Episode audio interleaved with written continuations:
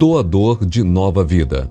Respondeu Jesus: Em verdade, em verdade te digo: quem não nascer da água e do espírito não pode entrar no reino de Deus. João 3:5.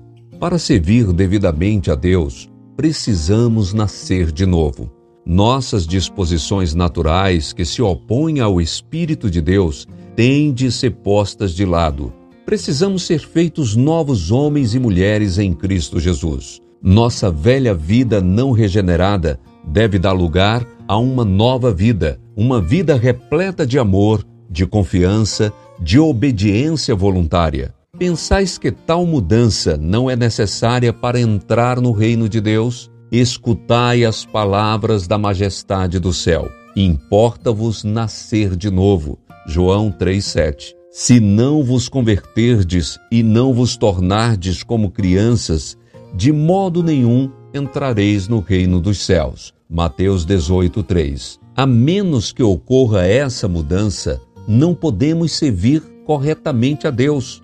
Nosso trabalho será deficiente, serão introduzidos planos terrenos, será oferecido fogo estranho que desonre a Deus. Nossa vida será iníqua e infeliz, cheia de ansiedade e perturbações. A mudança de coração representada pelo novo nascimento somente poderá ser efetuada pela eficaz atuação do Espírito Santo. Só Ele pode limpar-nos de toda impureza, se lhes dermos permissão para moldar e afeiçoar o coração seremos capazes de discernir a natureza do reino de Deus e compreender a necessidade da mudança que precisa ser feita antes que possamos ter entrada nesse reino. O orgulho e o egoísmo resistem ao Espírito de Deus. Toda inclinação natural da alma se opõe à mudança do convencimento e orgulho pessoal para a mansidão e humildade de Cristo. Se quisermos, porém, trilhar o caminho da vida eterna, não devemos atender às insinuações do próprio eu. Com humildade e contrição, devemos implorar a nosso Pai Celestial: cria em mim, ó Deus,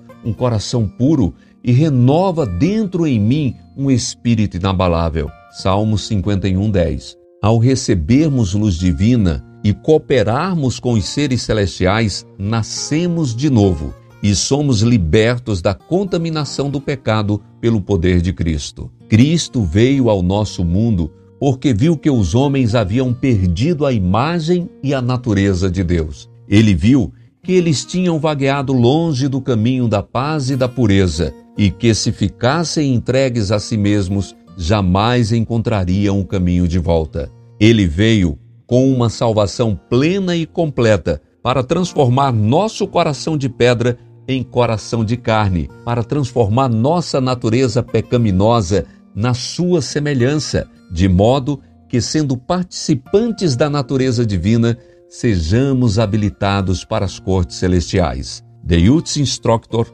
9 de setembro de 1897.